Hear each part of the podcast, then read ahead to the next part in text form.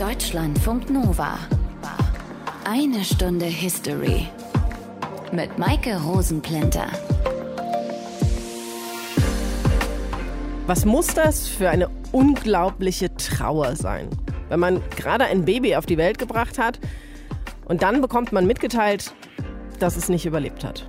Obwohl es bei den Untersuchungen vorher immer alles okay war. Von einem der schönsten Momente im Leben zu einem der grausamsten innerhalb von Sekunden. Und wie betrogen muss man sich fühlen, wenn man dann Jahre später herausfindet, das war überhaupt nicht so. Das war eine Lüge. Der Mensch, der da geboren wurde, der existiert. Der hat Geburtstage gefeiert, hat gelacht, gespielt, sich die Knie aufgeschlagen. Aber man selbst war nie Teil dieses Lebens, weil irgendwer zuvor beschlossen hatte, dass man die falsche politische Einstellung hatte und deshalb nicht auch noch für Nachwuchs hätte sorgen dürfen. Klingt absurd, ist aber tatsächlich so passiert, tausendfach in Spanien. Unser Thema in dieser einen Stunde History. Aus den prallgefüllten Schatzkammern der Menschheitsgeschichte. Euer Deutschlandfunk Nova-Historiker Dr. Matthias von Helfeld. Hi. Sei gegrüßt. Matthias, es gibt sogar ein Gesetz, das diesen Raub von Babys sozusagen legitimiert. Das stammt vom 4. Dezember 1941. Was steht da drin? Naja, es ist so ein bisschen, das muss man schon sagen, Folge des Spanischen Bürgerkriegs, der zwei Jahre vorher zu Ende gegangen war. Und das besagte, dass Kinder, deren biologische Eltern entweder unbekannte Kriegsgefangene oder politische Gefangene waren oder deren Eltern im Bürgerkrieg umgekommen waren, diese Kinder die konnten vom Staat einen neuen Nachnamen zugewiesen bekommen. Und mit diesem Gesetz war die Möglichkeit eröffnet, willkürlich Babys eine andere Identität zu geben, Babys nach der Geburt einfach wegzunehmen und für tot zu erklären und ganz besonders perfide den Müttern tatsächlich totgeborene Babys als die ihren Babys zu präsentieren. Das war zu Beginn der Franco-Diktatur in Spanien. Wie sah es denn da überhaupt in Spanien aus? Naja, also Franco hatte den Bürgerkrieg gewonnen, zwei Jahre zuvor. Er hatte sich zum Generalissimus erklärt und so eine Art faschistischer Diktatur aufgezogen. Spanien war im Zweiten Weltkrieg neutral in Anführungsstrichen gewesen, hatte aber natürlich große Affinität zu Hitler und zum Nazi-Deutschland. Am Anfang seiner Herrschaft, die ersten fünf Jahre etwa, gab es Säuberungen. Politische Gegner wurden verhaftet und getötet. Der Beamtenapparat wurde auf Franco aus ausgerichtet, also sehr stark ideologisch geprägt. Die spanische Wirtschaft wurde umfunktioniert in eine Planwirtschaft und Franco war unantastbar geworden und er hatte alle politische Macht in Spanien eben auf sich vereinigt. Und in dieser Zeit hat er dann dieses Mittel des Babyraubs eingesetzt, um politische Gefangene zu bekämpfen. Ja, und seine politischen Gegner vor allem, das war eine sehr brutale Waffe, vor allem gegen Republikaner, also gegen die Verteidiger der Spanischen Republik von vor 1936, natürlich gegen Sozialisten und Kommunisten, aber eben auch gegen Atheisten und letztere, weil sie im katholischen Spanien nicht willkommen waren. Du betonst das so, als habe die katholische Kirche da auch irgendwie eine Rolle gespielt. Also ich würde sogar noch ein bisschen weitergehen. Das war eine entscheidende Rolle, denn in den 1940er Jahren werden auch alleinstehende Frauen, berufstätige Frauen oder Frauen, die eine Affäre hatten, aus der ein Kind hervorgegangen ist, um ihre Babys gebracht, weil sie verstießen damit gegen die strenge katholische Moral in Spanien. Nicht gegen diese Moral verstieß offenbar, dass den Müttern erzählt wurde, ihre Kinder seien tot geboren worden. Das war eine glatte Lüge und das alles hält natürlich dem achten Gebot, du sollst nicht falsch Zeugnis reden, wieder deinen Nächsten nicht stand. Also meiner Ansicht nach verstößt das nicht nur gegen religiöse Moral, sondern gegen jegliche Form menschlichen Zusammenlebens. Wie gehen Familien mit diesem Schicksal um? Wiebke Lehnhoff aus dem History Team hat sich auf Spurensuche begeben. Was in Spanien im letzten Jahrhundert passiert sein soll, klingt wie aus einem schlechten Film. Zehntausende, vielleicht sogar Hunderttausende Kinder wurden einfach ihren Müttern weggenommen und an kinderlose Paare gegeben. Ärzte und die katholische Kirche verdienten damit auch Geld. Das Ausmaß wurde erst nach Jahrzehnten bekannt und dann den Opfern zugehört. Eins davon ist Manuela Pagador. Ich war 22 Jahre alt, als ich mein Kind hier in einer Madrider Klinik zur Welt gebracht habe. Das war 1971. Die Geburt verlief problemlos und kurz darauf hörte ich mein Baby schreien. Man sagte mir, dass es ein Junge sei. Das Kind werde mir dann später aufs Zimmer gebracht, hieß es. Als ich dann oben auf der Station lag, habe ich immer wieder ungeduldig zur Tür geblickt und ein ums andere Mal gefragt, wo ist denn nun mein Kind? Und irgendwann kam eine Krankenschwester zu mir und hat mir einfach nur gesagt, dein Kind ist gestorben. Ein Schock für die junge Mutter. Und auch als sie Jahrzehnte später davon erzählt, im Jahr 2011. Sie erinnert sich, dass ihr Mann das tote Baby holen wollte, aber einfach nicht finden konnte. Jahrzehnte später ist das Ehepaar sicher, dass ihr Sohn nicht gestorben ist, sondern ihnen weggenommen wurde. Illegal adoptiert. Bis Ende der 1980er Jahre häuften sich in Spanien rätselhafte Todesfälle von Babys in den Geburtskliniken des Landes. Betroffen ist auch Carmen Torres. Sie hätte eigentlich eine Zwillingsschwester, die aber angeblich bei der Geburt starb. Das kommt Torres inzwischen seltsam vor. Meine Schwester ist in keinem Friedhofsregister zu finden. Sie ist ganz einfach nicht beerdigt worden. Deshalb denke ich, dass auch sie eines der geraubten Kinder sein kann. Es gibt beispielsweise auch einen Zeugen, einen Totengräber in Andalusien, der berichtet, dass er leere Särge bestattet hat. Was die Frauen beschreiben, sind offenbar keine Einzelfälle in Spanien seit den 1940er Jahren. Geraubte Kinder, auf Spanisch Niños robados, so werden die Fälle genannt, von denen eine große Öffentlichkeit erst ab Anfang der 2000er Jahre erfährt. Dabei gab es zwei Phasen. Phase 1 beginnt nach dem Ende des Spanischen Bürgerkriegs 1939. Damals errichtete General Francisco Franco eine rechte Diktatur in Spanien. Er und seine Anhänger glauben, dass Kinder linksgerichteter Eltern umerzogen werden müssten. Deshalb nehmen sie vor allem politisch missliebigen Frauen in den Gefängnissen die Kinder weg und geben sie weiter an parteitreue Paare. Bis in die 1950er Jahre hinein. Staatliche Zwangsadoption. Danach beginnt Phase 2, illegale Adoption. Es entwickelt sich ein gutes Geschäft. Dabei verlagert sich der Kinderraub aus den Frauengefängnissen in die Geburtskliniken des Landes. Dort werden die Babys meist entweder alleinstehenden jungen Müttern weggenommen oder ärmeren Familien. Den Eltern wird gesagt, ihre Kinder seien gestorben. In Wirklichkeit werden die neugeborenen Babys verkauft an kinderlose Paare und tauchen dann in den Geburtsregistern als leibliche Töchter und Söhne der neuen Eltern auf. So war das auch bei Juan Luis Moreno. Sein falscher Vater hat es ihm spät gesagt. Mein Vater hatte einen Hirnschlag. Er kam ins Krankenhaus, sein Zustand verschlechterte sich. Ich glaube, der Arzt hat ihm gesagt, dass es nicht gut stehe. Und als ich ihn besuchte, da sagte er zu mir, Juan Luis, ich bin vor 37 Jahren in Zaragoza gewesen und habe dich einem Priester abgekauft. Das war wohl auch möglich, weil Adoptionen bis 1987 in Spanien nicht gesetzlich geregelt waren. So konnte nach Ansicht der Betroffenen eine Art Adoptionsmafia entstehen, von der Gynäkologen, Priester und Nonnen profitiert haben und wahrscheinlich auch Beamte und Juristen. Zwischen 1940 und 1990 könnte es in Spanien bis zu 300.000 illegale Adoptionen gegeben haben.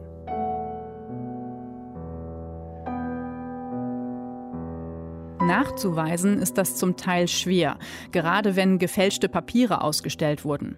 Behörden und katholische Kirche sind bei Nachforschungen nicht unbedingt kooperativ. Deshalb haben Betroffene unter anderem die Organisation Anadir gegründet. Sie will helfen, dass diese Adoptionskinder ihre leiblichen Familien finden und die Täter vor Gericht kommen, soweit das noch geht.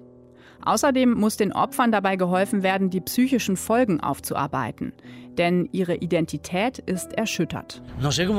Ich weiß nicht, wie ich wirklich heiße. Ich weiß nicht, wo ich geboren wurde. Natürlich habe ich offizielle Dokumente dazu, aber die sind alle falsch. Für Mütter und Kinder, die glauben, dass sie Opfer des Babyraubs bzw. einer illegalen Adoption geworden sind, gibt es übrigens mittlerweile eine Gendatenbank. Da kann man sich registrieren lassen und dann wird überprüft, ob es da irgendwelche Übereinstimmungen gibt. Und auf diesem Weg haben sich zumindest schon ein paar Mütter und Kinder gefunden. Auch die Journalistin Margot Litten hat sich intensiv und jahrelang mit dem Babyraub in Spanien beschäftigt und kann uns deshalb über diese Praxis noch mehr erzählen. Hallo, Frau Litten. Grüße Sie. Warum wurden denn überhaupt Kinder von ihren Müttern weggenommen und in anderen Familien untergebracht? Ja, die Gefängnisse waren nach dem Spanischen Bürgerkrieg voll von politischen Gefangenen. Die inhaftierten Frauen haben ihre Kinder mitgebracht, aber diese Kinder waren gar nicht registriert und damit existierten sie rein rechtlich überhaupt nicht und man konnte mit ihnen machen, was man wollte. Und was man wollte, war Folgendes. Es gab einen Militärpsychiater, Antonio Vallejo Nachera, und der hatte die ideologischen Grundlagen für den Kinderraub geliefert. Er vertrat nämlich die Ansicht, dass der Marxismus so eine Art Geisteskrankheit unter Anführungsstrichen sei. Also Babys dürften keinesfalls die Milch des Kommunismus einsaugen. Und die Demokratisierung des Landes in dieser zweiten spanischen Republik habe, so nachher, eine Zersetzung der spanischen Rasse bewirkt und deswegen müsste man die Kinder von Anhängern der Linken dem Einfluss ihrer Eltern entziehen. Und äh, ab 1940 wurden dann sogar Gesetze zur Rettung dieser Kinder republikanischer Eltern geschaffen, die es ermöglicht haben, ein Kind scheinbar legal von seinen Eltern zu trennen. Daran war natürlich überhaupt nichts legal. Es waren grauenvolle Zustände.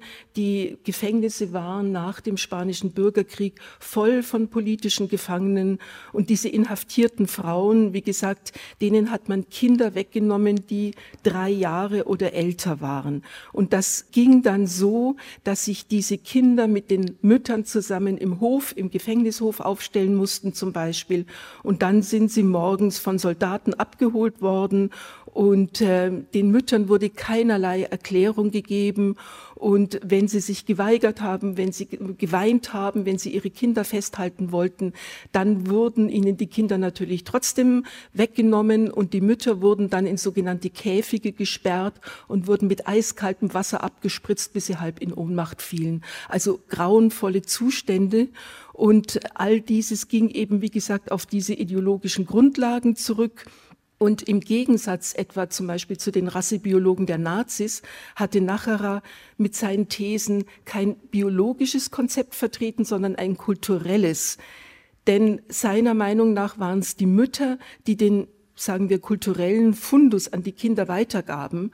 Denn für Nachera hatte die Frau ohnehin so eine Tendenz zum Perversen und zum Bösen, eine Tendenz, die sich seiner Meinung nach noch verstärkte, wenn sie sich in die Politik einmischten. Und das war ja auf republikanischer Seite vielfach der Fall gewesen. War das denn in der Öffentlichkeit bekannt? Das war überhaupt nicht bekannt, denn es war ja eine Diktatur und äh, die Menschen wussten nichts und selbst wer etwas gesehen hatte, guckte normalerweise weg, um ja nicht sich selbst in Gefahr zu bringen. Die ganze Zeit nach dem Bürgerkrieg, der Beginn der Diktatur, war ja ein einziges Chaos erstmal und somit ist das überhaupt nicht bekannt gewesen. Wer sich dann erst viele Jahre später in diese Thematik eingearbeitet hatte, war insbesondere ein spanischer Historiker, Ricavinies aus Barcelona dadurch haben dann zum ersten Mal, kann man sagen, manche Leute etwas über ihre wahren Eltern erfahren. Die meisten Spuren waren allerdings verwischt. Das staatliche Kindernamensarchiv, was es in Spanien gibt, das gab und gibt bis heute keine Informationen preis. Angeblich heißt es so, weil der Staat die Intimität der Kinder schützen will. Aber diese Kinder sind ja mittlerweile über 80 Jahre alt, wenn sie überhaupt noch leben. Was ist denn dann mit diesen Kindern passiert? Ja, also es gibt natürlich Leute, regimetreue Paare, die diese Kinder bekommen haben. Wir reden von circa 30.000 Kindern. Aber das waren die wenigsten sozusagen. Die meisten wurden in kirchliche Heime gesteckt und da umerzogen.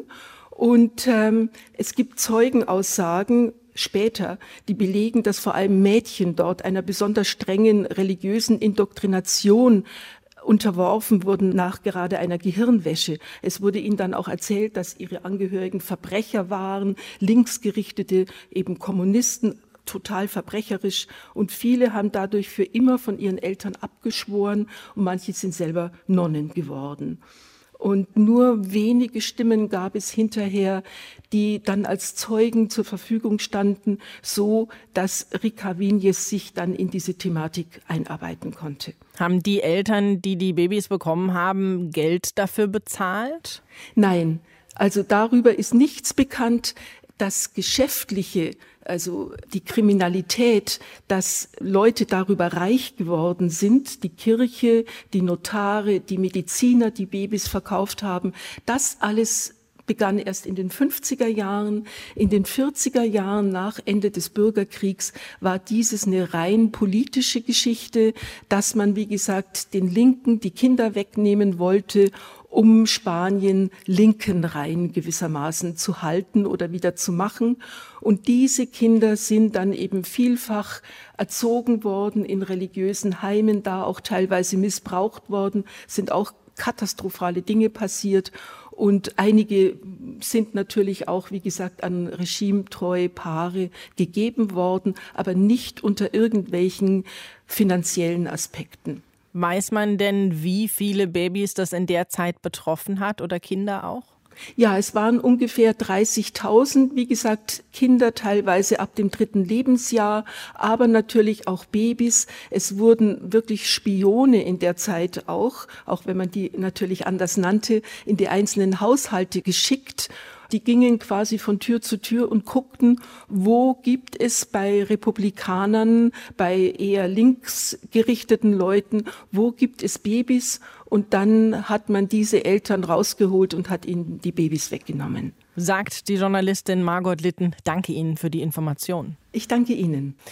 Franco ist ja 1939 an die Macht gekommen in Spanien. Matthias musste dann aber nach dem Zweiten Weltkrieg nicht abdanken, weil, hast du ja eben schon gesagt, Spanien im Zweiten Weltkrieg neutral war, sondern er hat weiter regiert. Und diese Praxis des Babyraubs, die ging dann ja auch weiter. Hast du eine Zahl gefunden, wie viele Fälle es waren?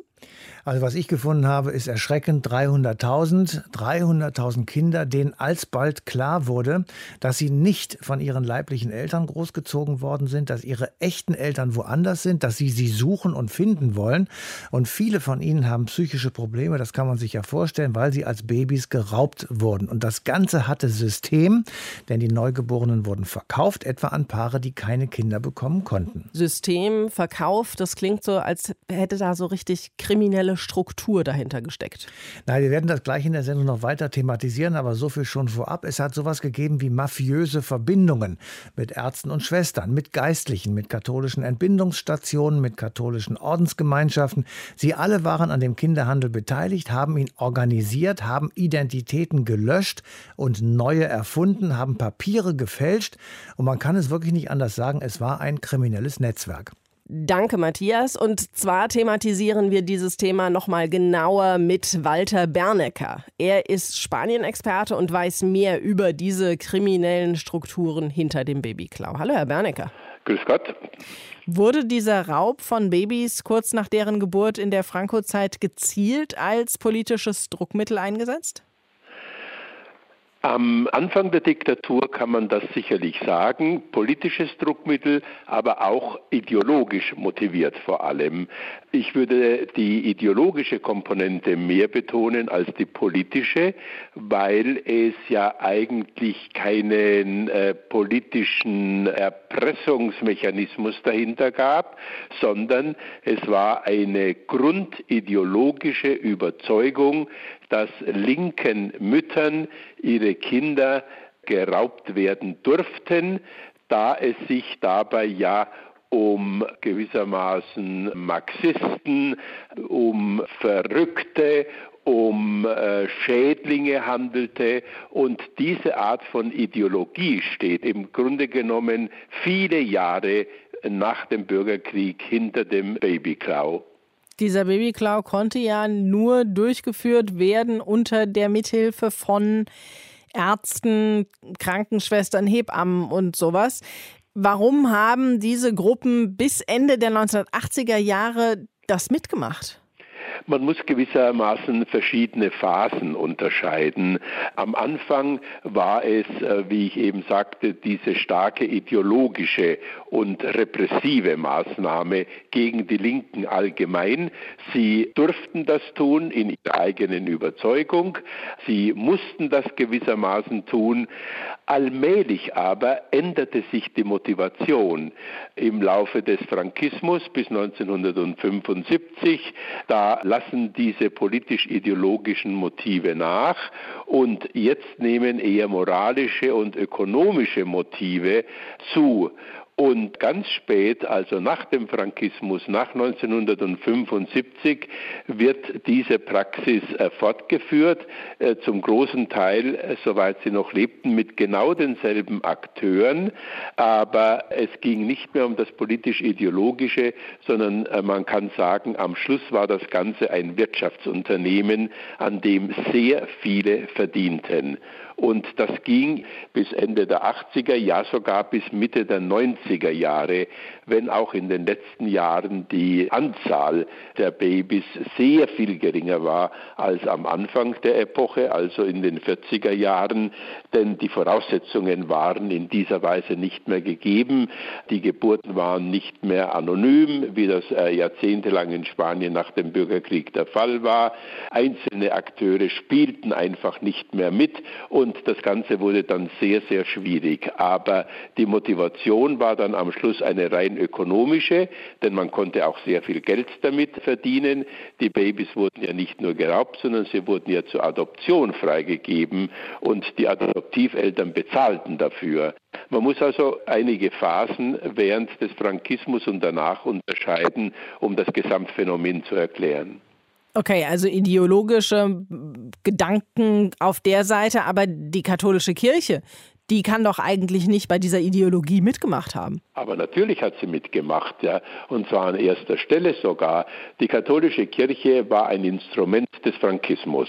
Die katholische Kirche hat genauso wie Franco in den Linken ganz allgemein Perverse gesehen. Sie hat äh, ideologisch begründet, dass sie bekämpft werden durften, dass es gut für Spanien sei, notwendig für die Rettung Spaniens sei, wenn ihnen diese Kinder genommen werden. Und sie folgte, genauso wie Franco selber, den Theorien eines Psychiaters, der in Spanien damals sehr berühmt war, aber auch im restlichen Europa, ein relativ angesehener Psychiater, das war Antonio Vallejo Nachera, der genau. spielte die ganz entscheidende Rolle in diesem ganzen Prozedere und der entwickelte ja die These vom roten Gen.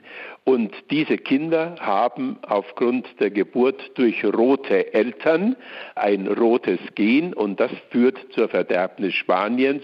Und genau das war auch die Meinung der katholischen Kirche. Sie hat ihre Heime zur Verfügung gestellt, sie hat die Institutionen zur Verfügung gestellt, sie hat das Ganze religiös auch begründet und gerechtfertigt. Die Kirche war in keinerlei Hinsicht moralisch besser als das militärische und das politische System Frankos. Das heißt aber, hinter diesem Babyraub steht eigentlich ein sehr rassistischer Gedanke. Er ist von Anfang an rassistisch gewesen. Der Begriff der Rasse spielte auch eine sehr große Rolle. Aber es war nicht so sehr ein biologistischer Rassebegriff, äh, wie er in jenen Jahrzehnten äh, üblich war, sondern es war mehr ein kultureller Rassebegriff. Kinder solcher Eltern dürfen, ja müssen beiseite geschoben werden und äh, sie müssen anders erzogen werden. Und deswegen konnte man nicht biologistisch argumentieren, denn es waren ja immer dieselben Kinder, egal jetzt bei welchen Eltern sie aufwuchsen. Man musste sie umerziehen gewissermaßen und die beste Methode war, sie der linken Ideologie wegzunehmen und zu stramm katholisch konservativen Eltern in Pflege zu geben. Diese Eltern haben die Kinder dann adoptiert und haben sie dann zu guten, in Anführungszeichen, Spaniern gemacht. Franco ist 1975 gestorben. Diese Praxis des Babyraubs ist weitergegangen. War das dann die Zeit, wo das Ganze kommerzialisiert wurde? Ja, es war natürlich auch schon vorher. Die Motivation aber war jetzt eine andere. Denn wenn in den Jahrzehnten vorher die Motivation zuerst einmal diese Art von Rassismus war, von Ideologie war, von den roten Genen war, so konnte man das in den 70er Jahren nicht mehr halten. Und dann mussten jetzt andere äh, Motive her. Und diese anderen Motive waren in der Tat die Fortführung derselben Mechanismen, nur eben mit anderen Begründungen. Man hat das äh, dann gemacht, vor allem aus ökonomischen Überlegungen heraus, denn das Ganze war ja, wie wir eingangs schon festgestellt haben, ein großes ökonomisches Unternehmen, an dem partizipierten die Kirche, die Funktionäre, die politischen Instanzen des Frankismus und all diese einzelnen Personen und Apparate wollten an diesem lukrativen Geschäft weiterhin teilnehmen. Die kriminellen Strukturen hinter dem Babyklau hat uns der Spanien-Experte Walter Bernecker erklärt. Danke Ihnen dafür. Gerne. Es ist ja eine besonders grausame und vor allem natürlich lebenslange Bestrafung, Babys von politischen Gegnern wegzunehmen. Matthias, ist diese Bestrafung denn auch in anderen Ländern außer Spanien angewendet worden? Ja, und zwar in den 1970er und 1980er Jahren in Argentinien. Damals herrschte dort eine Militärdiktatur und während dieser Militärdiktatur sind rund 500 Säuglinge gekidnappt worden. Die Mütter waren entweder junge Gewerkschafterinnen, Studentinnen oder Aktivisten aus der teils radikalen linken Bewegung. Die Militärjunta von Diktator Jorge Videla nannte sie Subversive und diese subversiven Regimegegner Gegner wurden verschleppt und gefoltert und ihre Babys an, wie in Spanien, regimetreue Familien übergeben. Aber diese argentinische Militärjunta, die war auch gegenüber anderen Gegnern brutal und außerordentlich rücksichtslos. Es ist sehr oft vorgekommen, dass Betäubungsmittel gespritzt wurden, die Opfer wurden in ein Flugzeug gesetzt und dann betäubt über dem Rio de la Plata abgeworfen. Die Leichen spülten dann ans Ufer und verbreiteten natürlich Angst und Schrecken in der Bevölkerung. Diese Militärdiktatur war dann 1983 zu Ende. Wie ist Argentinien danach dann damit umgegangen? Na, es wurde erstmal eine Kommission gegründet und diese Kommission erteilte Amnestie für alle Täter und die Opfer konnten nichts machen. Das war natürlich nicht in Ordnung. Ab 2003 wurden dann Menschenrechtsorganisationen akzeptiert. Zum Beispiel die Mütter von Plaza de Mayo, die wurden weltbekannt, weil sie jedes Wochenende demonstriert haben. Und dann allmählich begannen Prozesse und eben auch Urteile gegen Militärs, gegen Zieheltern. Aber, und das ist halt überall das Problem, die Opfer sind ein Leben lang traumatisiert. Absolut. So, jetzt sind wir im Heute angekommen und wie heute mit diesem dunklen Kapitel der spanischen Geschichte umgegangen wird. Das kann uns Oliver Neuroth erzählen. Er ist Korrespondent für die ARD in Madrid. Hallo. Hallo. Gibt es denn heute noch Proteste in Spanien wegen der geraubten Babys? So richtige Demos und Protestaktionen auf der Straße gibt es aktuell nicht mehr. Das hat natürlich auch mit der Pandemie zu tun. Versammeln mit vielen Leuten ist ja auch aus diesem Grund etwas schwierig. Und gerade zu Beginn der Pandemie war Spanien da ja auch sehr streng bei diesem Thema. Aber vor ein paar Tagen erst hat Amnesty International zu einer Konferenz eingeladen hier in Madrid mit dem Titel Verletzung der Menschenrechte im Fall der geraubten Babys in Spanien. Also hin und wieder findet doch noch Protest statt, also nicht in Form von klassischen Demos, aber es wird über das Thema diskutiert diskutiert. Fachleute sitzen zusammen, rufen die Menschen auch dazu auf, in dem konkreten Fall sich äh, online per Zoom dazu zu schalten. Opfervereinigungen wollen einfach, dass weiter gesprochen wird über dieses Thema und dass es keinesfalls äh, in der Versenkung verschwindet. Wird darüber überhaupt in der spanischen Öffentlichkeit gesprochen? Also das Thema ist aus den Medien tatsächlich weitgehend verschwunden seit dem Gerichtsverfahren 2018, als eine Frau, die behauptet hatte, als Baby von ihrer Mutter gegen deren Willen getrennt worden zu sein, vor Gericht gezogen war. Das war ein großes Thema in den Medien, auch in der Öffentlichkeit, ein großes Gesprächsthema unter den Menschen im Land. Ich erinnere mich, wie ich intensiv diskutiert habe mit Freunden, mit Bekannten, mit Nachbarn. Vor allem ging es immer wieder um die Frage, ob diese Zahl von 100.000 Fällen geraubter Babys. Die geistert immer wieder durch die Medien. Ob es wirklich so viele sein können, ob das realistisch ist. Andere Beobachter sprechen ja auch von bis zu 300.000 geraubten Babys. Da ist in der Öffentlichkeit bis heute schon auch die Frage noch da, selbst wenn es diese hohe Zahl an Fällen gab, so viele Kinder, die nicht bei den Eltern aufgewachsen sind, war es wirklich Raub. Es sind auch einige Beispiele bekannt, wo erstmal das Wort Raub im Raume stand, später aber klar wurde, dass Eltern, dass Mütter ihre Kinder aus anderen Gründen abgegeben haben, weil sie in der Franco-Zeit zum Beispiel alleinstehend waren, ungewollt schwanger geworden waren, was gesellschaftlich einfach verachtet war damals. Und wie verhält sich die spanische Regierung? Die aktuelle spanische Regierung aus Sozialisten und der Linkspartei Podemos, die hat die Aufarbeitung klar zu einem ihrer Projekte gemacht.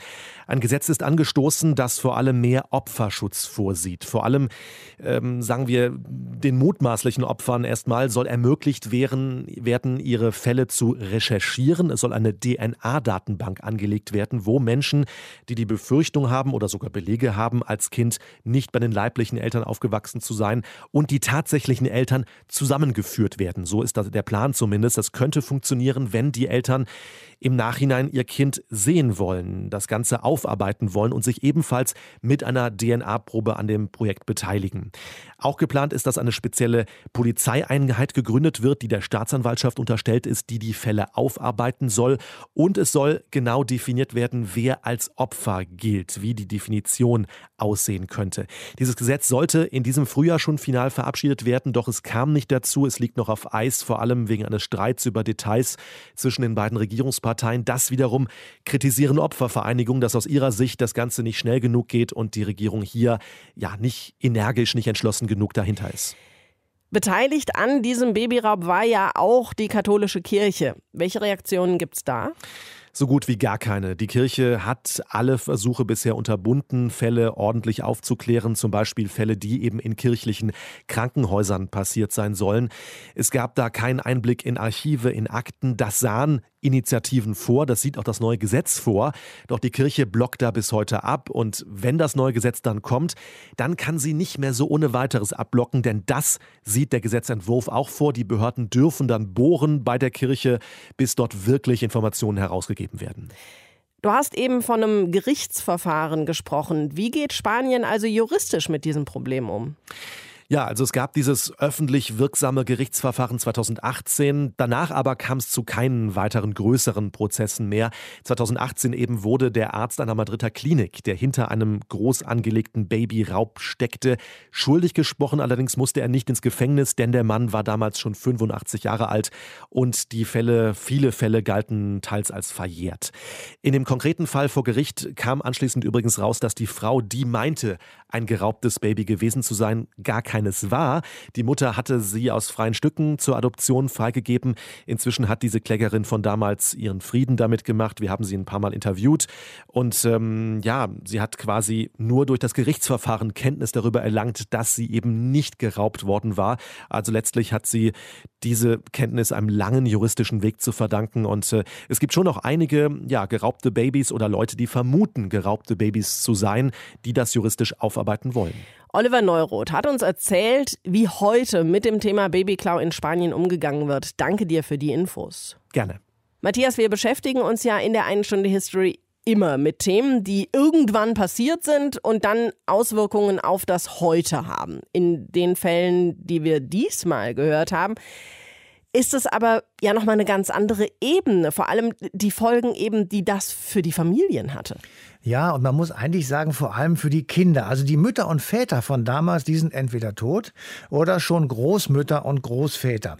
Viele Geschichten sind bekannt und juristisch aufgearbeitet worden, aber es gibt eben immer noch viele Kinder, die eigentlich immer gefühlt haben, in meinem Leben ist irgendetwas nicht richtig. Sind das wirklich meine leiblichen Eltern? Was verheimlichen denn diese Eltern, mit denen ich groß geworden bin? Was verheimlichen sie mir? Das ist eine große Last, die auf ihrem Leben liegt und die wird immer schlimmer, wenn sie die richtigen Eltern eben nicht finden können oder wenn sie schon gestorben sind, bevor sie sie haben finden können. Das ist tatsächlich ein schlimmes Erbe einer wirklich furchtbaren Diktatur. Und da bietet ja diese Datenbank, von der wir vorhin schon kurz gesprochen haben, zumindest so ein bisschen Hoffnung, dass noch mehr Menschen zumindest ein paar Antworten auf diese Fragen finden. Die Sowjetunion, die gibt es nicht mehr. Klar, die ist 1990, 91 zerfallen, aber es gibt trotzdem noch einen Zusammenschluss von Nachfolgestaaten der UdSSR. GUS heißt die. Gemeinschaft unabhängiger Staaten. Ist Thema in der nächsten eine Stunde History. Bis dahin euch eine schöne Zeit. Macht's gut. Deutschlandfunk Nova. Eine Stunde History. Jeden Freitag neu. Auf deutschlandfunknova.de und überall, wo es Podcasts gibt. Deine Podcasts.